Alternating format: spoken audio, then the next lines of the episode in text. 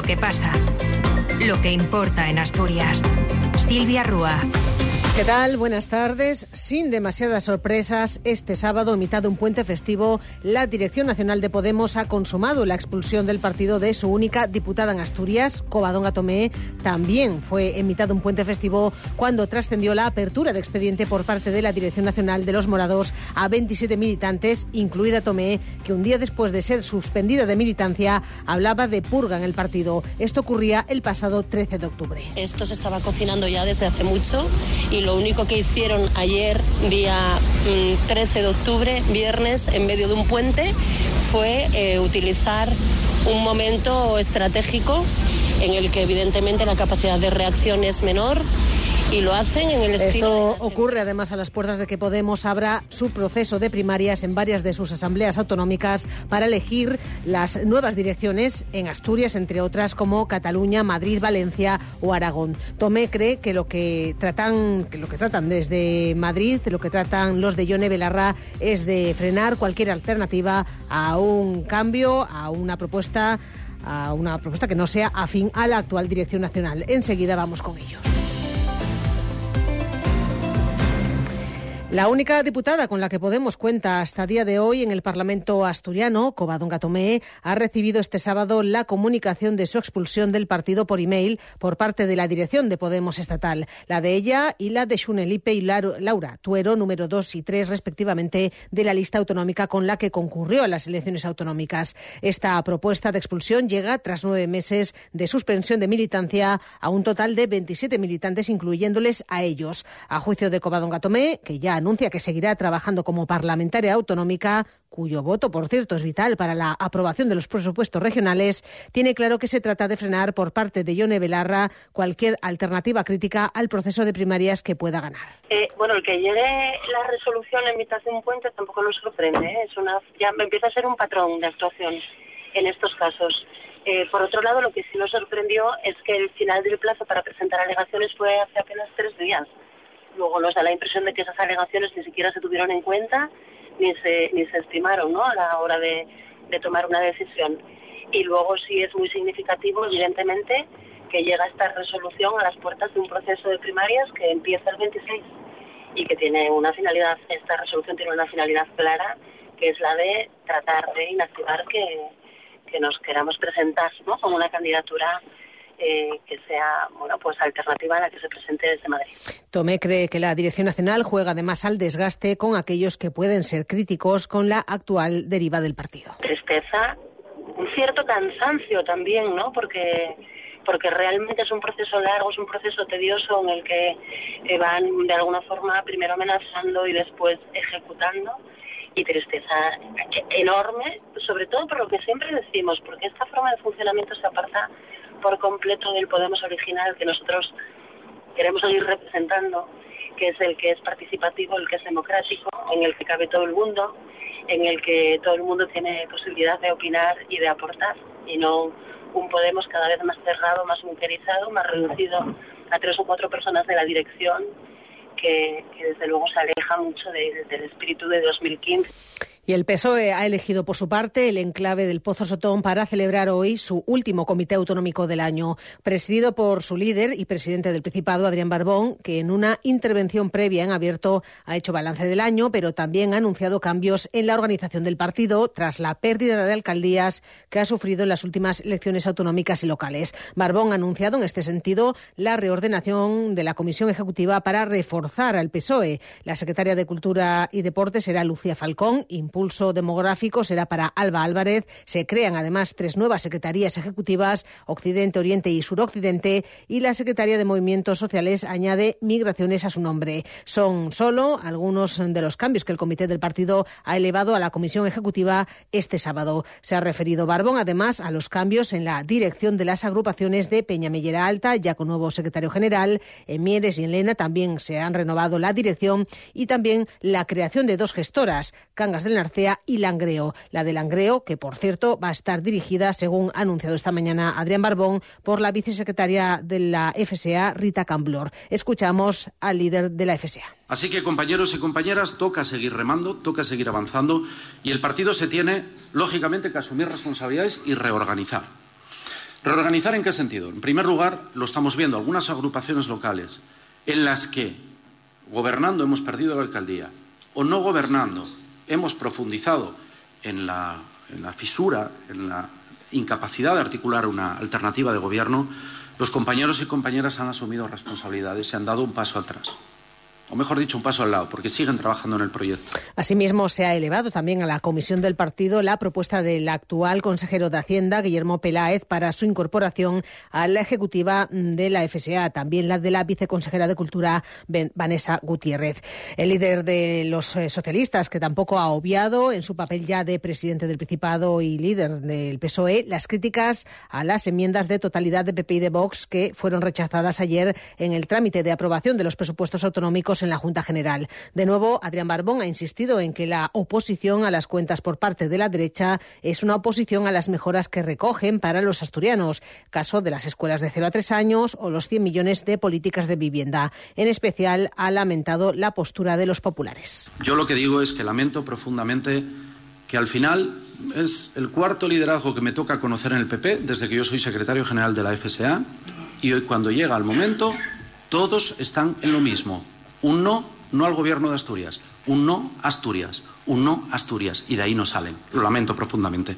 Así que, compañeros y compañeras, los próximos meses vamos a dedicarlos a trabajar, a explicar estos presupuestos. Vamos a dedicarlos, una vez se aprueben, que todavía hay que votarlos el 29 de diciembre, a explicar lo que suponen para la vida de las personas. La labor del gobierno bipartito de PSOE y convocatoria por Asturias la ha defendido también esta mañana el líder de Izquierda Unida y consejero de Vivienda. Ovidio Zapico defiende la labor del departamento que dirige frente a las críticas del PP para quien el actual ejecutivo, que su diputado José Agustín Cuervas Bons considera más todóntico, más parece, dijo este en su día, una agencia de colocación de amigos y cargos. Se refería en particular a esta consejería que además de vivienda lleva ordenación del territorio, urbanismo y derechos ciudadanos. Ovidio Zapico defendía esta mañana su labor. Yo creo que esta consejería lo que demuestra es que trabaja, que, trabaja mucho eh, en pos de la, del impulso a la vivienda. Eh, yo, creo que todo lo que se incrementa, eh, la inversión en vivienda, que son 19 millones de euros para el año que viene, demuestra yo creo que el compromiso inequívoco del gobierno de unidad progresista de vocación reformista con el impulso de la, de la, vivienda pública en régimen de alquiler en Asturias yo creo que este gobierno está muy comprometido con el desarrollo urbanístico y la retención del territorio. Una prueba palpable es nuestra visita hoy aquí.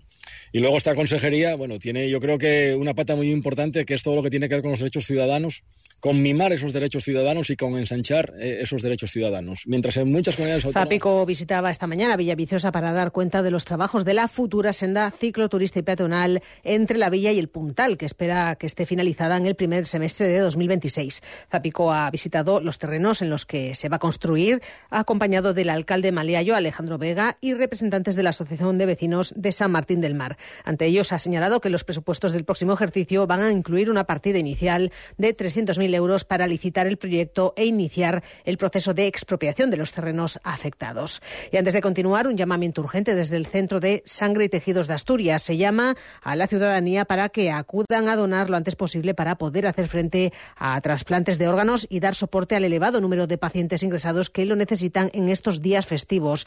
Es prioritario el grupo de sangre cero positivo, el más escaso ahora mismo. El centro recuerda que la sangre no se fabrica y que hace falta la solidaridad de los asturianos para poder salvar vida de muchos pacientes.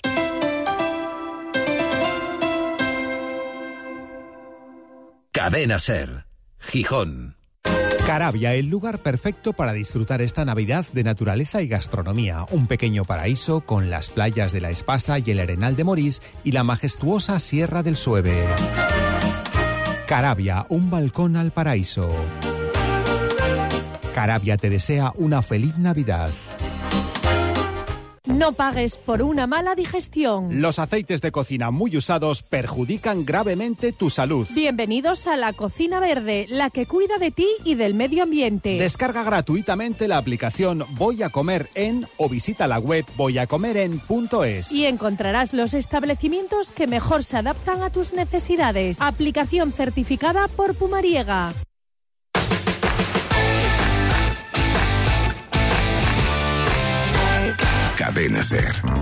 El poder de la conversación.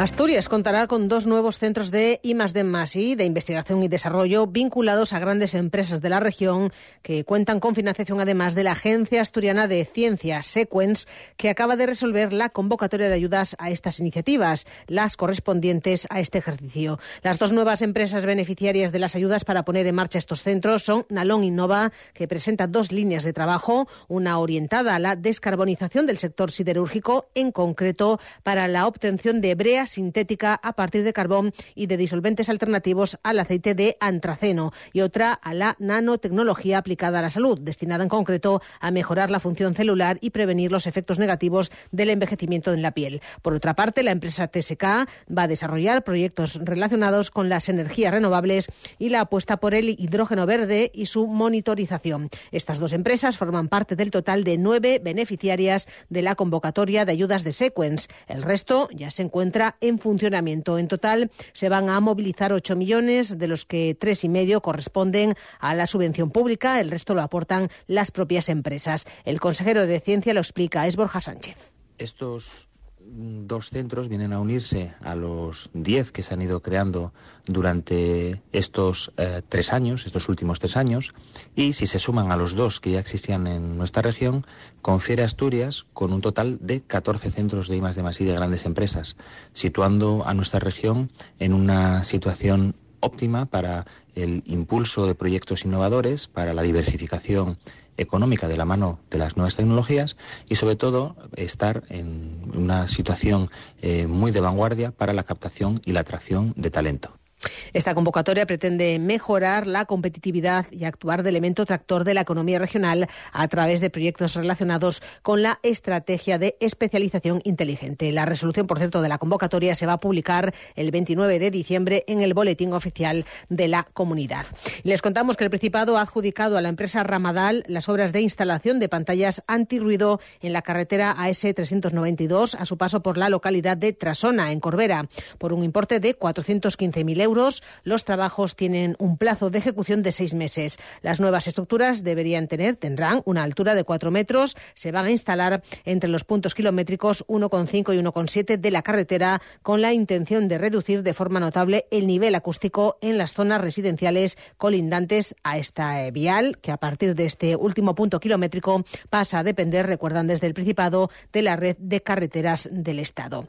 Y parece que Asturias está de moda, al menos eso parece a tenor de los datos turísticos que maneja la mancomunidad de la comarca de la Sidra, integrada por Vimenes, Cabranes, Colunga, Nava, Sariego y Villaviciosa. A expensas de lo que digan los datos del mes de diciembre, los responsables de promoción y desarrollo hacen un balance de este 2023 de lo más positivo según el volumen de visitantes atendidos en las oficinas y centros de información turística. Así pues, cerca de 43.000 personas fueron atendidas en las oficinas de turismo de Colunga, Nava o Villaviciosa, gestionadas por el ente supramunicipal. Esto supone un incremento con respecto al año anterior de más de un 10%. Miguel Naredo, responsable del servicio, destaca el buen comportamiento en la evolución de los visitantes nacionales, con 39.000 personas atendidas en 2023 frente a las 35.239 de un año antes. Sí que es cierto que es algo que veníamos ya con los datos parciales que nos iban llegando de personas atendidas en las oficinas de turismo eran buenos, pero bueno, la verdad es que nos sorprendió muy positivamente cuando el cómputo final que, obtuvimos fue de un cierre, de un incremento de en torno a un 10% eh, más de visitantes que el, que el año pasado, es decir, este año esperamos los 43.000 las 43.000 personas atendidas en las oficinas de turismo. Esto quiere decir además que es una es, es una parte de todo el volumen de personas que, ha estado circulando y visitando los seis municipios de, la comarca de la Chira. Por lo tanto, es un buen indicador para tener claro que esas estimaciones que teníamos de, buena evolución se han materializado finalmente con datos ya firmes sobre el, resultado turístico del, 2023. El incremento también se produjo en el mercado internacional con un ascenso por encima del 3% con respecto al año anterior, esto es 3.700 extranjeros atendidos en el año. Como principales mercados emisores de visitantes internacionales en la mancomunidad de la comarca de la Sidra están el francés, el alemán y el inglés. En cuanto al perfil nacional, el madrileño sigue siendo el principal, aunque también lo son el andaluz, el castellano leonés, vasco y catalán, además de los propios asturianos. Nuestro principal nicho en, Asturias, en concreto también en la comarca de la Sierra, es el mercado madrileño. Sí que es cierto que eh, han ido cambiando posiciones en segundo y tercer puesto y cuarto incluso, porque eh, hace unos años el vasco era, era un mercado que estaba posicionado normalmente en el segundo puesto, pero ha ido, ha ido incrementándose eh, las personas que vienen de Andalucía y de Y han superado esas, esos esas, eh, volúmenes de visitantes con relación a otros mercados tradicionales nuestros, como yo te digo, que era, que era el vasco, que lo sigue siendo también, pero en un, es decir, en un volumen inferior que estos otros. Además, Miguel Naredo destaca que, a pesar de que el mayor volumen de visitantes se da en verano, se dan signos también positivos de desestacionalización en la actividad turística. Y el pasado miércoles llegó a su final en Oviedo la reunión anual de directores del Instituto Cervantes. Durante el acto tomó la palabra Carmen Gallac, comisionada para el PERTE de la nueva economía de la lengua. Alertaba de que cualquier fortalecimiento del español pasa por una atención activa al ámbito de la inteligencia artificial y la digitalización. Y es que solo el 10% de los datos de lingüística de la programación de IA están en español. A su juicio hace falta, por tanto, invertir para revertir esta situación, dada la importancia que además tiene el desarrollo tecnológico para la economía y, por tanto, también la importancia de que las máquinas hablen español. La inteligencia artificial y el mundo digital nació en el ámbito anglosajón. Nació de empresas privadas, sobre todo la IA, anglosajonas y lógicamente que utilizaron el inglés. Y entonces se puede decir, según unos primeros datos, que solo el 10% de los datos que se, utilizan en el ámbito de la inteligencia artificial lingüística, que luego se mezclan con los datos estructurados numéricos y con las imágenes, por eso llamamos el mundo multimodal, solo el 10% son en español. Entonces, ahí tenemos que hacer muchísimo trabajo. En este sentido, el director del Instituto Cervantes, Luis García Montero, vinculaba el deterioro de la, deterioro de la democracia con la falta de responsabilidad en la transformación digital. Debemos apoyar la transformación digital, la inteligencia artificial, el lenguaje de las máquinas, para que las personas no sean utilizadas como títeres y para que las máquinas no creen los sesgos supremacistas que quieren crear no las máquinas, sino los seres humanos que quieren controlar a las máquinas. Son las 2 y 24. Los padres y madres del Colegio Dolores Medio de Oviedo piden al ayuntamiento que arregle de una vez la entrada al centro por la calle Carlos Bousoño. Según la presidenta de Lampa, María Jesús Álvarez, los niños resbalan constantemente porque el pavimento de la vía no está en condiciones. Ante la falta de respuesta por parte de la Concejalía de Educación, a la que vienen denunciando este problema desde hace ya tres años, progenitores y alumnos se concentraron ayer a primera hora para exigir que se adopten medidas a principio de curso que estaba que estaba esto bastante mal, yo escribí al ayuntamiento y vinieron a arreglarlo, pero lo que hicieron fue una chapuza. Eh, pusieron un poco de cemento y ya está. Entonces esto sigue en las mismas condiciones. Eh, yo estoy harta de avisar de que tienen que venir a arreglar la plaza. La plaza es, tiene suelo que resbala, eh, los niños están todo el día cayendo por aquí y que arreglen esto de los jardines. Y luego tenemos otro problema, que nosotros tenemos aquí una salida del Parque del Vasco. Una, una cadena que deja la puerta abierta todo el día entonces, ¿qué pasa? Que los niños pequeños les llama la atención y entran para ahí. Creemos que esa puerta también debe estar cerrada. Y en Siero, los niños con beca de comedor escolar seguirán recibiendo un año más los menús en su domicilio durante las vacaciones de Navidad. Esta iniciativa, que se puso en marcha durante la pandemia, se mantiene ahora y con ello cerca de un centenar de niños y niñas van a recibir comida y cena desde hoy, 23 de diciembre, hasta el 7 de enero. Este servicio se ofrece a la totalidad de escolares becados para garantizar una buena alimentación adecuada a sus necesidades. Esta prestación supone una inversión total de 49.000 euros, de los que 33 3.000 están subvencionados por el programa del Gobierno Central de Protección a la Familia y Atención a la Pobreza Infantil del Ministerio de Sanidad y Consumo. Y ahí también les contamos eh, que el Centro Juvenil de Santullano en Oviedo acogerá esta tarde a partir de las cinco y media una nueva edición del Festival de Cortometrajes Ciudad Oviedo, Corto Oviedo 2023. En esta edición han participado 27 cortos asturianos, de los que eh, se proyectarán 18 a lo largo de la tarde, que va a culminar además con la entrega de premios a partir de las ocho y media donde muchos de los cineastas participantes podrán además estar presentes gracias a las fechas navideñas en las que estamos. Cristian Farpón es el coordinador del evento. Y bueno, es un evento, digamos, pequeño que ha ido creciendo a lo largo de los años. Sobre todo es un punto de encuentro, digamos, entre cineastas asturianos, tanto nuevos jóvenes talentos que presentan sus proyectos con cortometrajes de escuela, por ejemplo, Cislan, incluso de la Escuela de Cine de Cataluña, eh, Complutense Madrid, etcétera, con cineastas asturianos ya contrastados que trabajan fuera de la región, incluso de España, que hay proyectos de varios miles de euros en concurso. Y, bueno, era un poco la idea que surgió hace ya bastante tiempo del festival, de una muestra de cortometrajes de gente de la región que, que ha ido avanzando a lo largo de este tiempo. Y una cita ineludible con la música es la que ofrece cada año, por estas fechas, el proyecto del León de Oro, formado por el Coro León de Oro, Aurum y el Coro de los Peques, dirigidos por el maestro Marco Antonio García de Paz y la maestra Elena Rosso. Todos ellos van a ofrecer esta tarde a las 8 en el Auditorio Betense su tradicional concierto de Navidad, que sirve para celebrar el trabajo anual, la unión del proyecto y la colaboración entre todas las personas que lo forman. Además, será el que marque el comienzo de la actividad de 2024, un año que García de Paz augura ya como un buen año, como ha sido el año 23. Bueno, ha sido un año muy, muy fructífero, muy fértil. Hemos hecho muchísimos conciertos, tanto en Asturias como fuera, con, con programas muy variados. Hemos grabado un nuevo disco.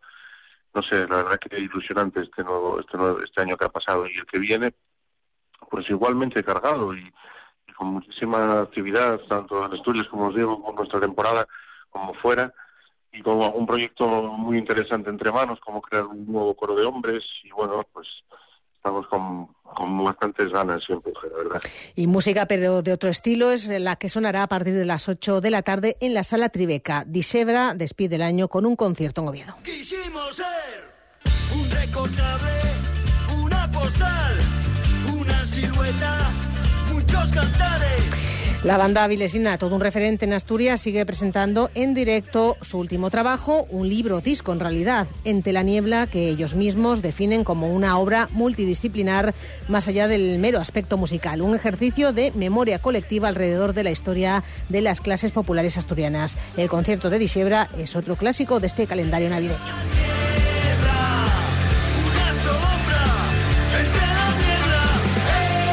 Pues con ellos, con Disebra, llegamos casi a las eh, dos y media de la tarde en una jornada en la que nos queda darles la previsión meteorológica para lo que nos queda del día. Ya hemos amanecido con esos cielos nubosos, pero nos dice la previsión que irá disminuyendo a poco nuboso o despejado durante estas horas centrales, con algunos intervalos de nubes bajas vespertinas. En estas, eh, en estas, en las primeras horas del día no se descartaban lluvias débiles en el tercio oriental de la costa, lo, lo que tiene que ver con las temperaturas las mínimas se van a mantener sin grandes cambios, las máximas sin cambios tampoco, salvo un ascenso ligero en el extremo sur. Además, esperamos heladas débiles en las cumbres de la cordillera y vientos flojos variables. En estos momentos tenemos, por lo demás, en el centro de la región 12 grados, según marca el termómetro a estas horas. Les dejamos ya con la información nacional e internacional en la cadena.